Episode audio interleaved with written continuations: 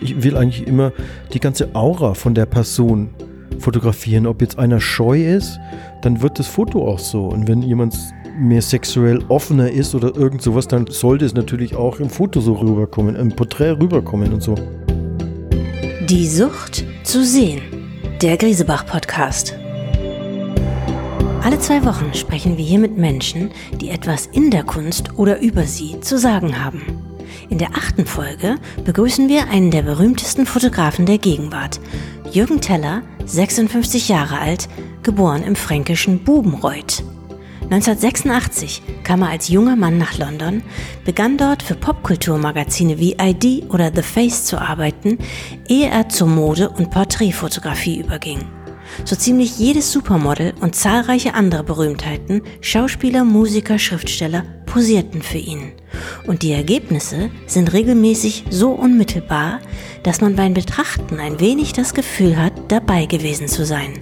Bei Kate Moss vor dem Badezimmerspiegelschrank, mit Charlotte Rampling im Betonhaus, mit Sophia Coppola im Swimmingpool oder mit Björk beim Spaghetti-Essen. Seit Ende der 90er zieht es Jürgen Teller mehr und mehr in die Museen und Galerien dieser Welt. Soeben hat seine neue Ausstellung bei Griesebach eröffnet. Zwei Fotoprojekte, für die es ihn zurück in seinen Heimatort und in den Iran verschlagen hat. Hier und heute kommt auch Jürgen Tellers Lebensgefährtin Dovil Drigit zu Wort, die mit ihm arbeitet und ihn auf seiner Reise in den Iran begleitet hat. Willkommen also bei Die Sucht zu sehen, Jürgen Teller und Dovil Drigit.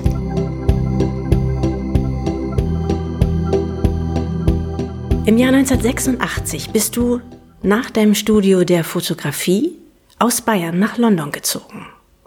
Du warst gerade mal 22 Jahre alt und die Stadt war wahrscheinlich sehr anders als die, in der du heute lebst, oder? Ja klar, alles ist ja anders vor 35 Jahren überall. Ne? Aber ich bin ja nach London gegangen, nicht weil ich jetzt London unbedingt so gut fand, sondern ich konnte kein richtiges Englisch oder fast überhaupt kein Englisch. Und Amerika war zu weit. Ich bin vor allen Dingen erstmal, weil ich nicht zur Bundeswehr wollte und weil ich Englisch lernen wollte, bin ich 86 nach London gegangen. Und natürlich, weil, ich auch interessiert war an Musik und die englische Musikszene ist natürlich sehr prominent. Und da habe ich angefangen, äh, Porträts zu fotografieren von Musikern und Plattencovers fotografiert. Und das war für mich, hat für mich sehr viel Sinn gemacht. Jetzt würde ich nicht mehr nach London ziehen. Also die politische Lage und wie sich das alles verändert hat, das ist natürlich was sehr Beunruhigendes. Da würde ich jetzt als junger Mann würde ich nicht nach London ziehen mehr. Aber ich bin da jetzt schon so lange ne, und habe hab zwei Kinder da und habe mein Studio da und äh, aber ich muss aber auch sagen, damals ich habe auch sehr viel mich zu bedanken. London war schon sehr sehr gut für mich als es 86 in Deutschland oder so, dann hättest du irgendwie mit der Fotografie, da hättest du assistieren müssen und dann die Erfolgsleiter so Treppe, Treppe hoch, so hoch und so, ne? Und da hat sich in London niemand gefragt. Entweder warst du da sympathisch für die und denen hat die Arbeit gefallen, dann hast du eine Chance bekommen oder nicht. Und es wäre in Deutschland viel schwieriger gewesen. Mit, vor allen Dingen mit der kommerziellen Fotografie. Da war das schon sehr spannend. Von Mode, von Kunst, von von Musik. Das war schon sehr gut, in London zu sein. Wie hast du in den Anfangsjahren dort gelebt? Ich meine, du warst 22. Haben deine Eltern dich unterstützt? Oder war das damals noch viel unkomplizierter? Man ist bei jemand, hat bei jemandem gewohnt, der, den man kannte. Ich habe keinen gekannt. Ich konnte nicht mal Englisch. Äh, da bin ich erstmal mit dem Auto und habe im Auto geschlafen, die erste Zeit. Und dann irgendeine äh, eine Freundin, äh, die ich da gekannt habe, da konnte ich dann da ein paar Tage bleiben bei so englischen Freunden und so und dann wieder im Auto und bis ich dann was gefunden habe. Ich habe damals Glück gehabt und meine Mutter hat mir da total geholfen. Vor dem, dass ich äh, Fotografie studiert hat, war ich ja, äh, habe ich eine Lehre angefangen als Bogenmacher für Streichinstrumente das habe ich ein Jahr gemacht und die Lehre ist drei Jahre. Da habe ich ein Jahr gemacht und habe dann eine, hab dann eine Stauballergie bekommen, wo ich Asthmaanfälle bekommen habe. Und dann war meine Mutter so clever irgendwie, da hat mich dann die Berufsgenossenschaft von der Handelskammer, bla bla bla oder wie auch immer, ne, hat mich dann unterstützt, einen neuen Beruf zu finden. Und ich wollte dann Fotografie studieren und diese Bayerische Staatslehranstalt für Fotografie, die war sehr konservativ und du musstest eine, so, so eine Large Format Kamera haben, vier bei fünf Inches und eine Hasselblatt-Ausrüstung Und eine Kleinbildausrüstung war nebensächlich damals. Und natürlich hat jeder eine Kleinbildausrüstung, war nicht so andere Dinger, ne? Und es war natürlich irre teuer. Und diese Berufsgenossenschaft hat mir das dann alles bezahlt.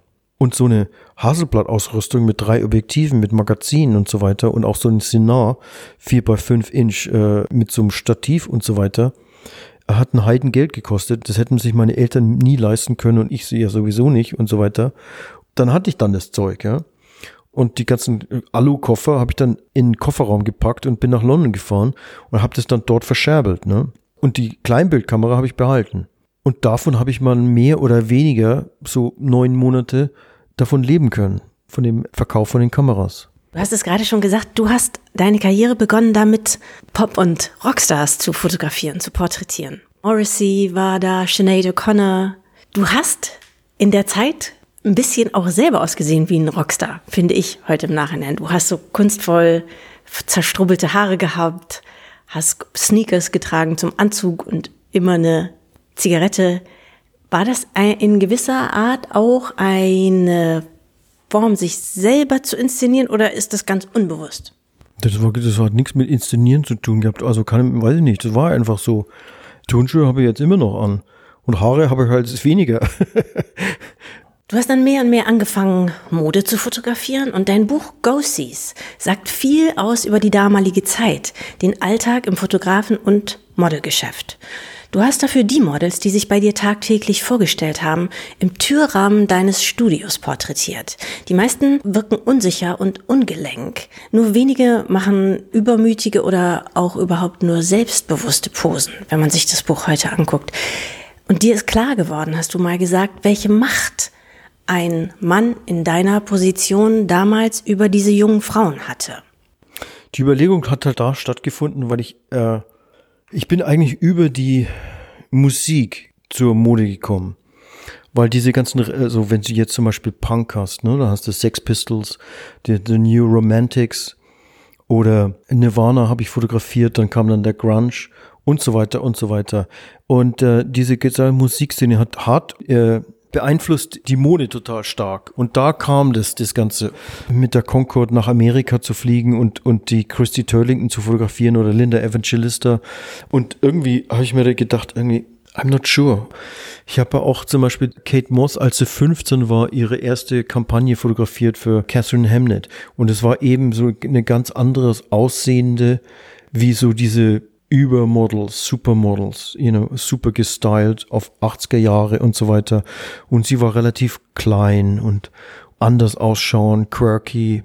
Und dann haben mich die ganzen Modellagenturen angerufen und haben gesagt, ja, die haben jetzt irgendwie so ein wahnsinnig tolles Mädchen aus Wyoming äh, und die muss ich unbedingt sehen. Oder Eva Herzegova hat jetzt plötzlich braune Haare anstelle von blonden Haaren und ich wusste überhaupt nicht, was ich damit anfangen soll mit dem ganzen Zeug.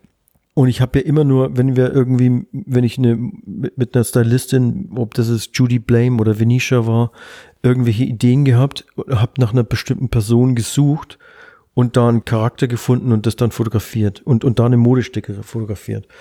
Und äh, da haben wir eigentlich ziemlich lange gebraucht, bis wir das alles gefunden haben.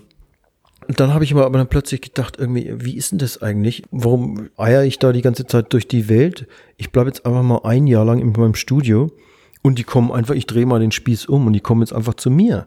Da wollte jetzt dann auch jeder irgendwie die neue Kate Moss finden und berühmt machen mit irgendjemand anderem. Ne? Und ich wollte das einfach umdrehen auch und das demokratisieren. Und ich wollte einfach, früher habe ich immer gedacht, ich kann nur jemand fotografieren, den ich mochte, den ich bewundert habe, somebody who I found attractive und so weiter und so weiter, zu dem ich irgendwie einen Bezug hatte. Und das hat mich interessiert, ob ich ein Jahr lang das fotografieren kann, auf so einem ganz kleinen Radius über vier Jahreszeiten einfach jeden fotografieren. Und es wurde dann 480 Seiten Buch und habe da viel gelernt draus, wie man Menschen fotografiert. Es war jetzt völlig egal, ob ich die jetzt gut fand oder nicht gut fand oder irgendwie sexuell attraktiv oder irgendwie total bescheuert oder irgendwas. Ne? Das war mir eigentlich völlig egal. Aber wichtig war es, ein gutes Porträt von allen zu machen und, und allen den gleichen Wichtigkeit und die gleiche Zeit den ganzen Leuten zu geben. Fotografisch hast du, obwohl du, glaube ich, jedes einzelne der sogenannten Supermodels früher oder später fotografiert hast, hast du niemals ihre Perfektion thematisiert in deinen Bildern. Auch schien es weniger darum zu gehen, zu zeigen, wie sie wirklich aussahen. Vielmehr war man bei deinen Bildern gespannt auf das, was dir an diesen Frauen wichtig erschien. Und das waren wiederum oft Details, die diese Frauen dem Zuschauer zugänglicher machten. Also Kate Moss, die du schon erwähnt hast, sieht man bei dir mit einer misslungenen roten Haartönung.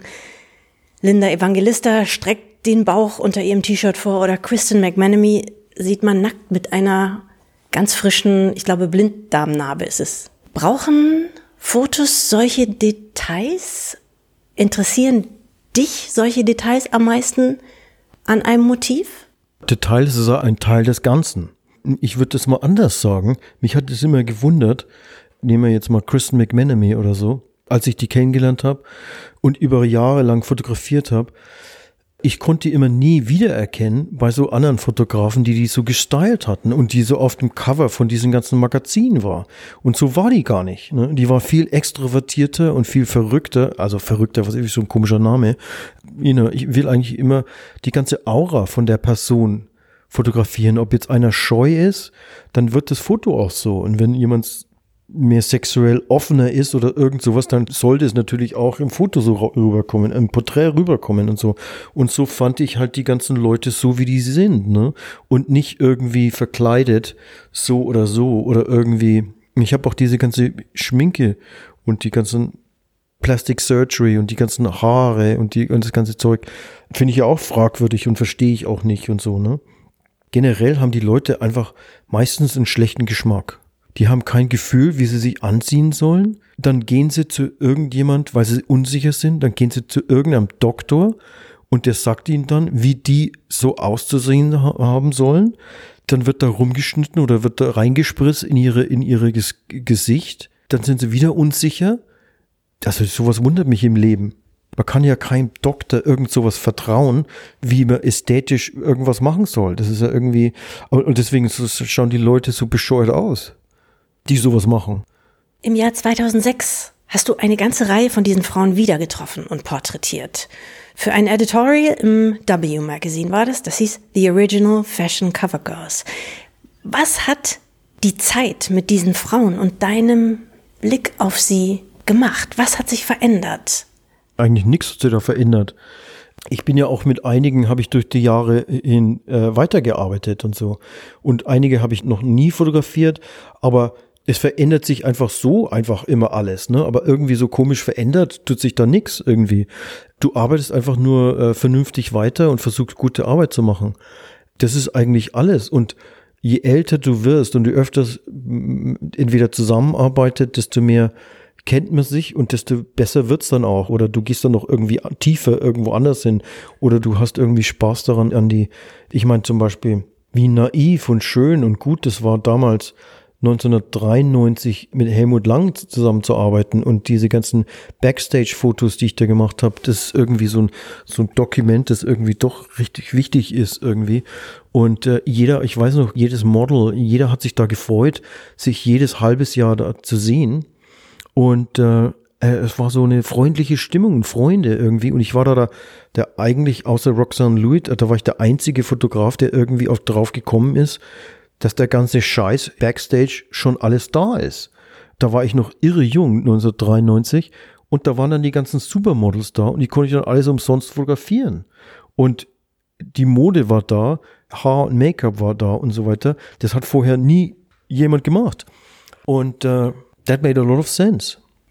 In den letzten zwei Jahrzehnten hat es, ausgelöst durch die zunehmende Digitalisierung, einen Shift gegeben in der Rolle und Bedeutung der Printpresse und natürlich auch der Modemagazine. In den Jahren 1998, 99 hast du angefangen, dich ein bisschen zu entfernen von der Modefotografie. Zu der Zeit begannen auch äh, deine Einzelausstellungen. War das ein bewusster Entschluss? Naja, klar, das, ich meine, das, äh, man überlegt sich natürlich, was man macht und was man machen will und so weiter. Das hat natürlich auch parallel damit zu tun, als ich äh, bei Taschen 1996 mein erstes Buch publiziert habe. Und dann auch, wie du genannt hast, das, das Go-See-Buch. Das ist ja auch eine andere Art und Weise. Du gehst natürlich mit einem Buch ganz anders um wie ein Magazin und ein Plattencover und ein Poster und was an der Wand hängt und so weiter. Das ist dann so, man interessiert sich halt so verschiedene Sachen und es ist genauso wie jetzt irgendwie, wo, wo ich nicht die ganze Zeit Mode fotografiere, sondern das geht so intuitiv und geht das eine ins andere über und dann macht man ein bisschen mehr das andere dann ist man wieder irgendwie, dann passiert irgendwas, dann ist es wieder exciting, Mode zu machen und so, ne? Man ist halt interessiert an verschiedenen Sachen. Ehe du jemandem wie O.J. Simpson, Will Ferrell oder auch Joan Didion entgegentrittst, wie informierst du dich über die Leute? Gezielt nicht oder eben gerne doch? Man informiert sich natürlich schon, man ist natürlich schon interessiert an, die, an den Leuten, manchmal weniger, manchmal mehr, klar. Ich gehe da nicht hin und habe keine Ahnung, wer das ist. Aber auch nicht, dass ich so krampfhaft jetzt unbedingt wissen muss, genau was und so und wie und so, ne? Darum geht's nicht, ne? Man kann genauso gut jemand fotografieren, den man überhaupt nicht kennt oder irgendwie, das ist eigentlich egal. Das ist nur um mein eigenes Interesse halber. Bist du manchmal nervös, ehe du den Menschen, die du fotografiert hast, die Bilder dann zeigst oder vielmehr deine Auswahl zeigst? Eigentlich zeige ich das denen nicht. Die vertrauen mir eigentlich, ne? Und äh, das stimmt ja jetzt aber auch wieder nicht richtig. Als es analog war, habe ich die Fotos denen nicht, den Leuten nicht gezeigt. Und jetzt ist er hinten drauf auf der Kamera, ne? Da können sie schon mal, das ist, liegt dann an mir, ob ich die draufschauen lasse oder nicht oder so, ne? Aber es kommt wirklich dann auch individuell drauf an, welche Situation es ist oder wie wichtig mir irgendwas ist, ne? Oder wie viel Geld die mir bezahlen. Es kommt drauf an. Du hast mal gesagt, manchmal ist es schwer, Menschen zu fotografieren, die mir extrem nahe sind. Und dass du ein Jahr lang gebraucht hast, um deine Mutter zu fotografieren. Heißt das, um sie zu fotografieren oder um ein Foto zu haben, das deinen Ansprüchen an dieses Foto genügt? Naja, das ist das Gleiche, finde ich. Die Leute, die dir nahestehen, da ist es schwieriger, an die ranzukommen. Also jetzt zum Beispiel bei einer Mutter, die nimmt dich ja nicht ernst, ne? Mit so einem Fotoapparat in der Hand. Ne? Wenn ich jetzt da zum Beispiel irgendeiner Bankangestellter bin oder Doktor oder Elektriker, dann denkt die ja, Sohn, komm mal her, mach mal da die Lampe an oder, oder, oder mach mal was. Dann ist da so eine Autorität da. Jetzt da, wenn ich da mit der Kamera rumstehe, die nimmt die ja nicht ernst. Ne? Und äh, dann sehen sie sich natürlich selber drauf. Ne? Dann ist, ist die Mutter natürlich älter als ich, logischerweise. Und dann will sie sich auch nicht unbedingt so sehen. Ne? Und geh du nicht, geh du nicht so nahe ran, lieber von weit weg. Und dann, wenn ich da mal anfange fotografieren, dann dauert es auch lang. Ne? Dann probiere ich aus und dann fotografiere ich sehr viel und so weiter. Und die denken dann normalerweise, wenn ich mal dreimal draufdrücke, dann ist, dann ist es gut. Ne? So wie das halt im, im Hobby-Ding ist, da ist es so, ne? Irgendwie. Aber wenn man da richtig arbeitet, dann dauert es länger. Ne? Und da habe ich eben lange gedauert, bis durch auch mit den ganzen Gespräche mit ihr und dann auch drüber zu reden, über den Selbstmord von meinem Vater und dass ich das irgendwie fotografisch auch verarbeitet habe mit, mit meinen Selbstporträts teilweise und so weiter. Das war sehr schmerzlich für mich und für meine Mutter noch viel mehr. Aber da kommt man sich dann doch irgendwie näher und, und das meine ich damit, da braucht man lange. Das hat, das hat irgendwie so eine psychologische Barriere, wie so ein Psychiater kommt man sich davor, wo man da zusammenarbeitet. Man will ja auch irgendwas machen, ne? Irgendwie, was wichtig ist. Wie kam die Zusammenarbeit mit Araki zustande, die Fotoserie, die man neben den Bildern der Iranreise auch hier bei Griesebach sehen kann? Ich habe ein Portfolio gemacht, das heißt Leben und Tod. Da geht's um Leben und Tod.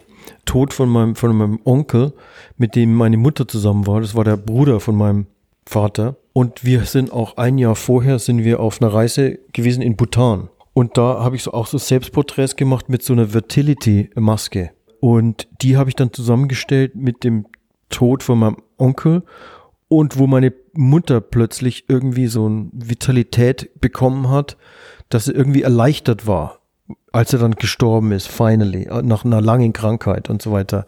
Und dann meine Mutter gesagt hat, jetzt gehen wir mal, warum gehen wir jetzt nicht in den Gym? Und ich dachte, in Gym in unserem Dorf, seit wann gibt's denn da ein Gym, ne? Da war früher der alte Edeka-Laden oder was, da ist jetzt ein Gym drin. Ne? Da habe ich gedacht, meine Mutter da im Gym, das konnte ich mir überhaupt nicht vorstellen. Mit ihren 75, 76 Jahren.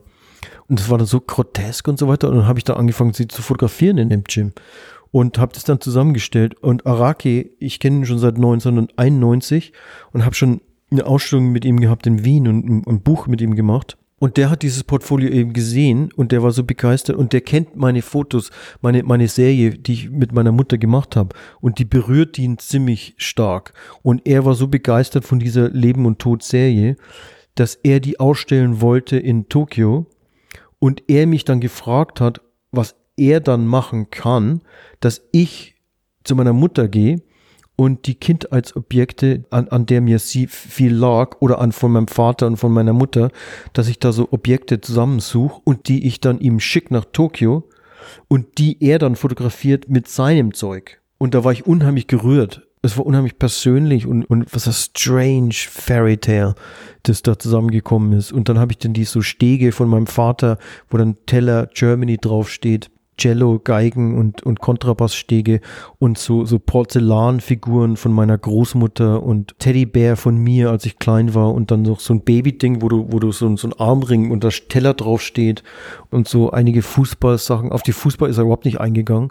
Das war mir wichtig, aber das hat er völlig links liegen lassen die er dann auf eine ganz komische, abstrakte, skurrile Weise dann fotografiert hat mit seinem Zeug als die leben. Und die haben wir zusammen in Tokio aufgestellt und da haben wir jetzt ein Buch draus gemacht. Das Motiv von deiner Mutter auf dem Laufband, was du eben erwähnt hast, das ist entstanden, wenn ich das richtig verstanden habe, direkt nach der Beerdigung deines Onkel Arthurs, der ihr Partner war, nachdem dein Vater verstorben ist. Wie stimmen diese Bilder dich selbst, wenn du darauf guckst? Gibt es einen Moment einer Distanz oder bist du zu nah dran, um das überhaupt beantworten zu können? Das war vielleicht so zwei Wochen danach, ne? Irgendwie so. Ja, für mich geht's ja nicht nur um das eine Bild, ne? Für mich ist es die ganze Geschichte. Und ich habe ja auch einen Text dazu geschrieben. Und darum geht's mir, ne? Und da liegt natürlich schon was an, an was dran, ansonsten würde ich es ja nicht machen. Ich meine, macht dich das traurig? Es ist ja schon eine absurde, aber irgendwo natürlich auch schöne, aber auch absurde Situation. Es ist eben Leben und Tod und Leben und Tod und man ordnet sich dann ja als nächste Generation da auch irgendwo ein, denke ich. Ja klar, aber so ist es halt auch das Leben, ne? Es ist grausam und auch schön. Was ich da mit meiner Mutter mache irgendwie oder oder was ich generell auch mache mit diesem Fotoapparat, sagen wir mal jetzt so, da kann man was machen irgendwie, da kann man was drüber reden, da kann man Aktionen machen und das mag ich total gern, dass man was Aktives, so ein Abenteuer machen kann. Ob man jetzt nach Iran fährt oder mit meiner Mutter jetzt, wo es sagt jetzt da, jetzt gehen wir in den Wald spazieren oder machen wir diese Fotos im Wald oder man geht in den Gym und sie eiert da rum, äh, wie ein Wilder da in dem Gym da rum irgendwie, das er normalerweise so auch nicht machen würde, ne? Und da führt dann das eine zum anderen, das ist dann wie so eine, wie so eine a, a Performance.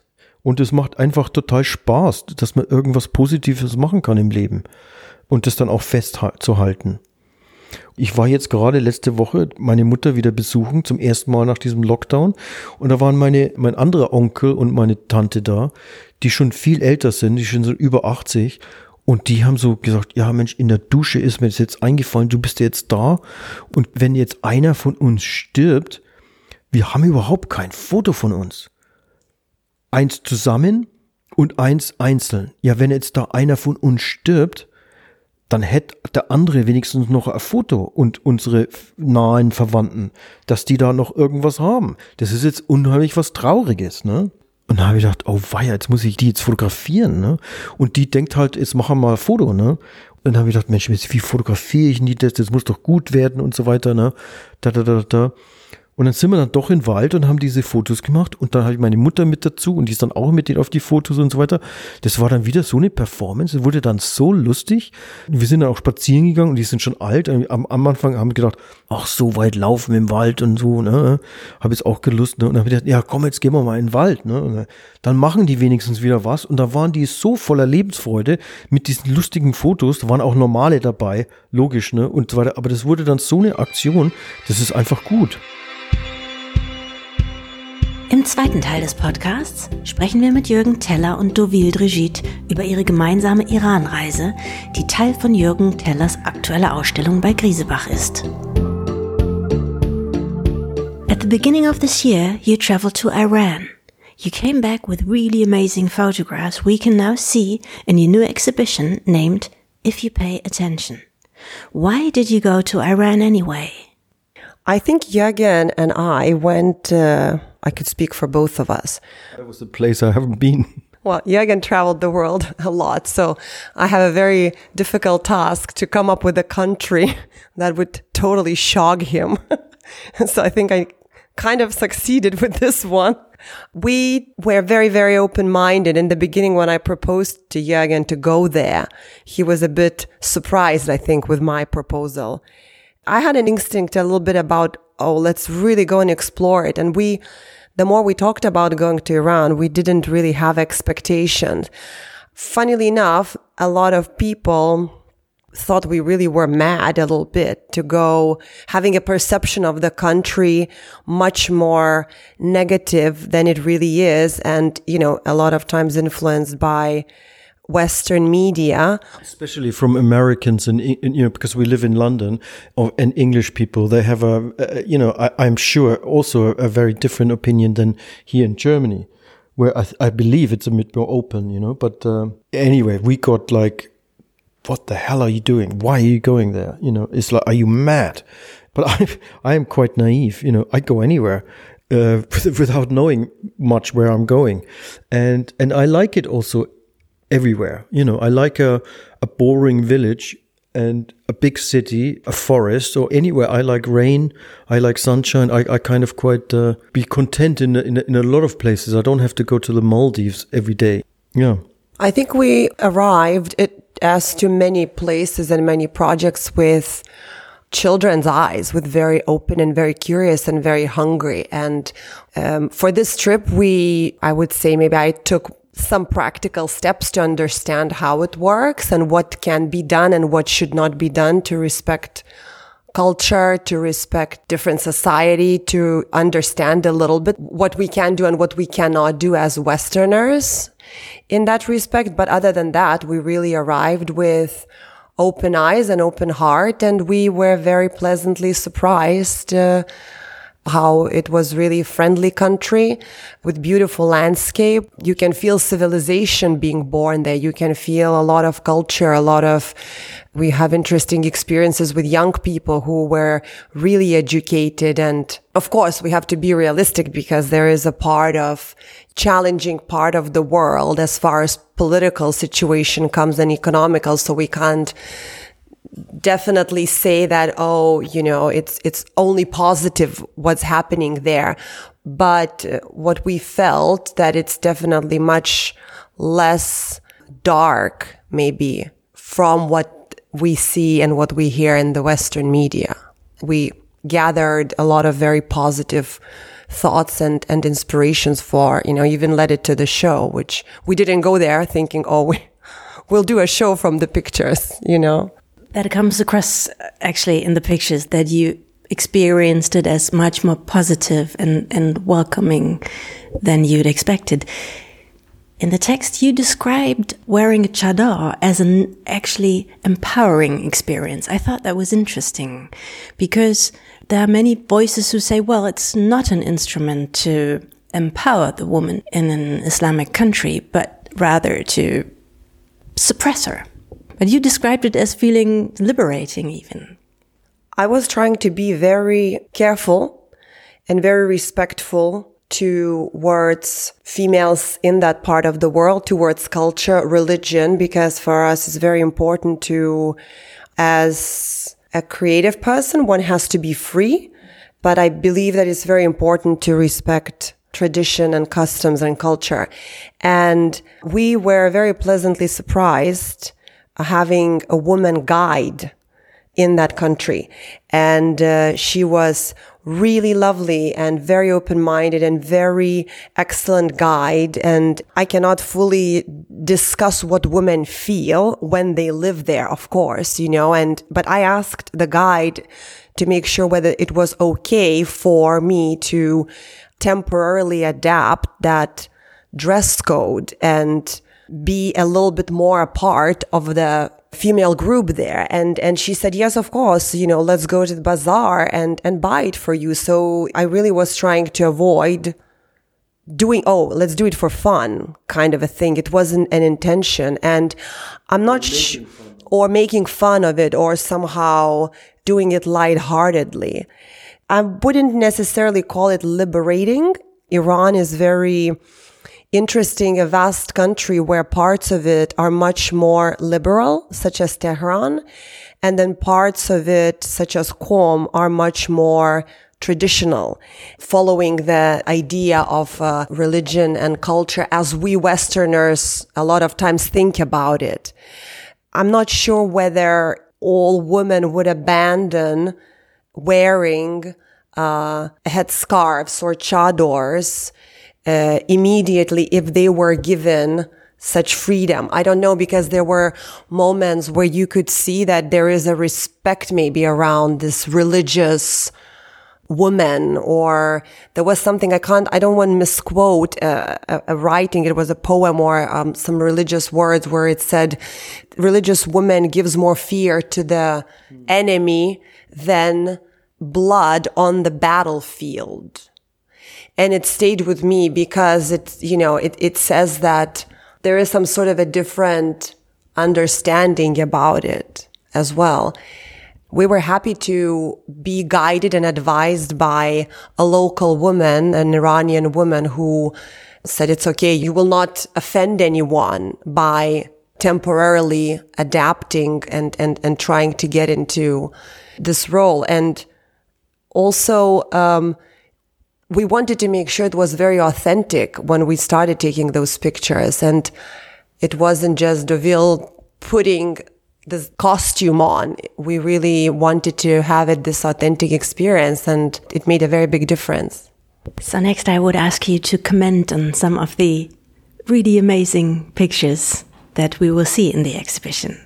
The one where you're standing next to that airplane that's somehow integrated in a building. Where were you? I don't know. We were in the middle of uh, both airplanes. There's two of them, fighter planes. Uh, one was in the middle of nowhere in the mountains as a monument, and the other one was uh, was in a Kreisverkehr in a roundabout. And uh, before you come into a, a town, uh, like a more not a city, more like a town, it just struck me, what the hell is this, you know? And uh, and I just let's wait a minute here, because it was also at the time when Trump was starting to make noise about Soleimani, and I just thought this is a great location, basically. And we stumbled across these strange things, and we enjoyed looking around, and we we we felt free of doing things, and it was was was very good. There are other pictures of very decorative oil paintings that show, to my understanding, Christ's being tortured. Is that right? Yeah. Where did you find those? Some of them were in an Armenian church. There was a big Armenian community, and there were incredible paintings on different places in different cities. It wasn't all like mosaics and tiles and water fountains. They were so elaborate and brutal. They, they were not really oil paintings. They were just, um, it was painted on the wall and the ceiling in Armenian church. It was not, uh, there were sort of three variations of it, one from uh, Torah, one from Quran and one from the Bible. But it's the same story of Christ explained through three various religions.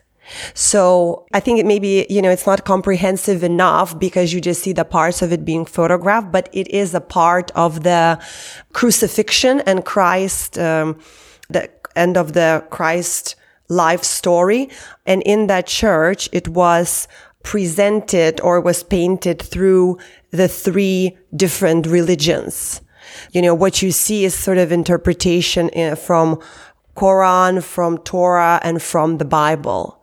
It was quite interesting to see that there are these pockets of other religions in in this, you know, predominantly Islamic country.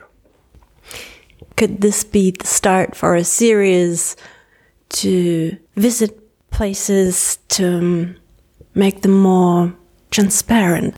The world is so changing so quickly, you know, and uh, now with this corona and everything and being mostly in one place, things are changing now, you know. So, so I wouldn't wouldn't go every five minutes to Iran right now. It will be less traveling in general, probably. Yeah. yeah. Do you like that actually? That's a difficult question. I really enjoyed being in one place, when that lockdown was. Uh, but it was a very special situation and it, it, was a very unusual situation forced on us. And we were actually worked on these Iran pictures then and we did leisurely a lot of work by then. But of course, traveling is part of my profession, you know, it's part of my life and meeting people. But certainly less travel would be, would be good, you know. It's welcoming. Das war die Folge 8 von Die Sucht zu sehen. Alle zwei Wochen neu auf griesebach.com, Spotify und iTunes. Wir freuen uns schon auf den nächsten Gast und auf Sie in zwei Wochen.